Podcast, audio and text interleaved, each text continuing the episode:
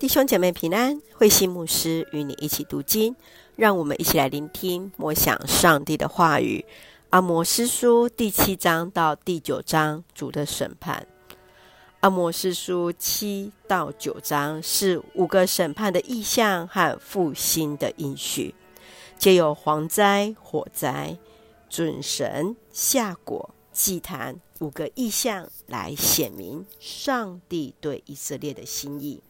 说明这些灾害都是上帝的审判，但同时也宣告安慰的信息，就是将来的复兴。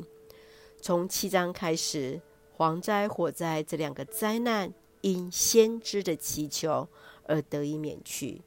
在接续准绳的意象是表明，上帝要以准绳来衡量以色列，不合乎者将被毁灭。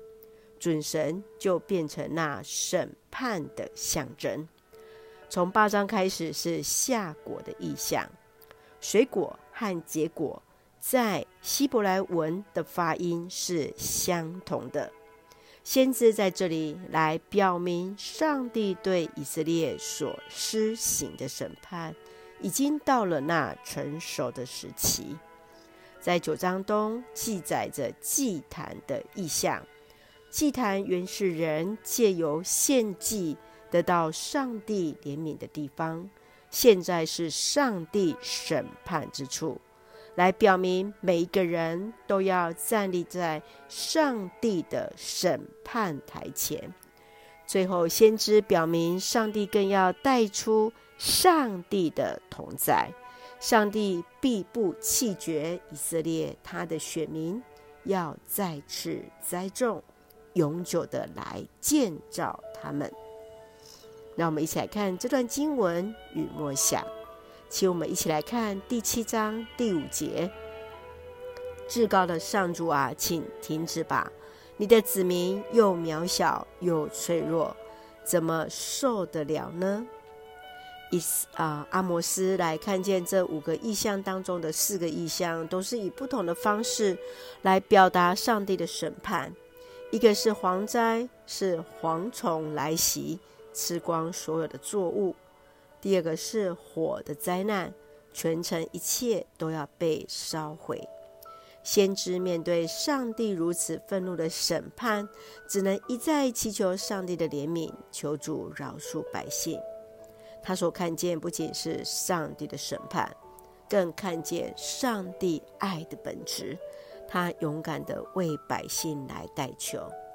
亲爱的弟兄姐妹，你对上帝的认识是什么？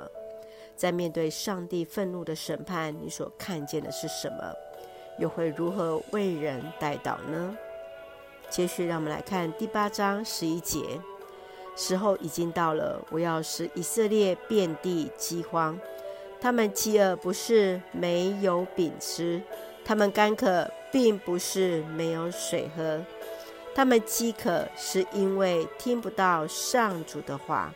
这是我至高的上主说的。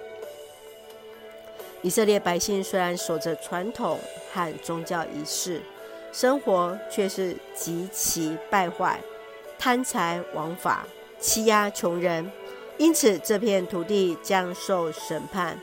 阿摩斯来宣告上帝的信息，百姓却是无动于衷。因此，当那审判日子来到，他们连聆听上帝话语的机会就都没有了。而这正也是耶稣所引用旧约这段经文，那食物就是耶稣本身，他就是那生命的粮。亲爱的弟兄姐妹，你认为在这段经文当中，上帝与食物之间所象征的信仰的意义是什么？与关系又是什么？你会如何与人来分享这段经文呢？接续，让我们来分享第九章第十一节：有一天，我要重建大卫那破碎了的王国，我要修补他的城墙，我要重新建造，造得跟从前的完全一样。当上帝愤怒表达对以色列人所犯背叛的罪而来审判，同时也在他的痛苦当中为所爱的子民寻找出路。他给予百姓应许，就是有一天将被掳归回。上帝要重建他的子民。亲爱的弟兄姐妹，你认为当那一日上帝所要重建的子民，他的百姓的特质是什么？要如何能够被称为上帝的子民呢？求主恩待赐福，让我们一起用第八章十一节作为我们的金句与提醒。他们饥饿不，并不是没有饼吃；他们干渴，并不是没有水喝。他们饥渴，是因为听不到上主的话。这是我至高的上主说的。是的，神愿我们能够听见上帝的话语，就得到宝足。一起用这段经文来祷告。亲爱的天父上帝，感谢上帝在每个时代中掌权，深信上帝始终保守带领我们，深知上帝在审判中带有上帝的公义与慈爱，为要使我们回转向你。确信上帝必在塑造我们，在恩典中扶持我们，使我们都行出主的话。感谢主赐福教会弟兄姐妹与我们所爱的家人身心灵健壮，恩待我们所站立的国家与所爱的台湾有主的掌权，使用我们做上帝恩典的出口。感谢祷告是奉靠主耶稣的圣名求。阿门，弟兄姐妹，愿上帝的平安与你同在，大家平安。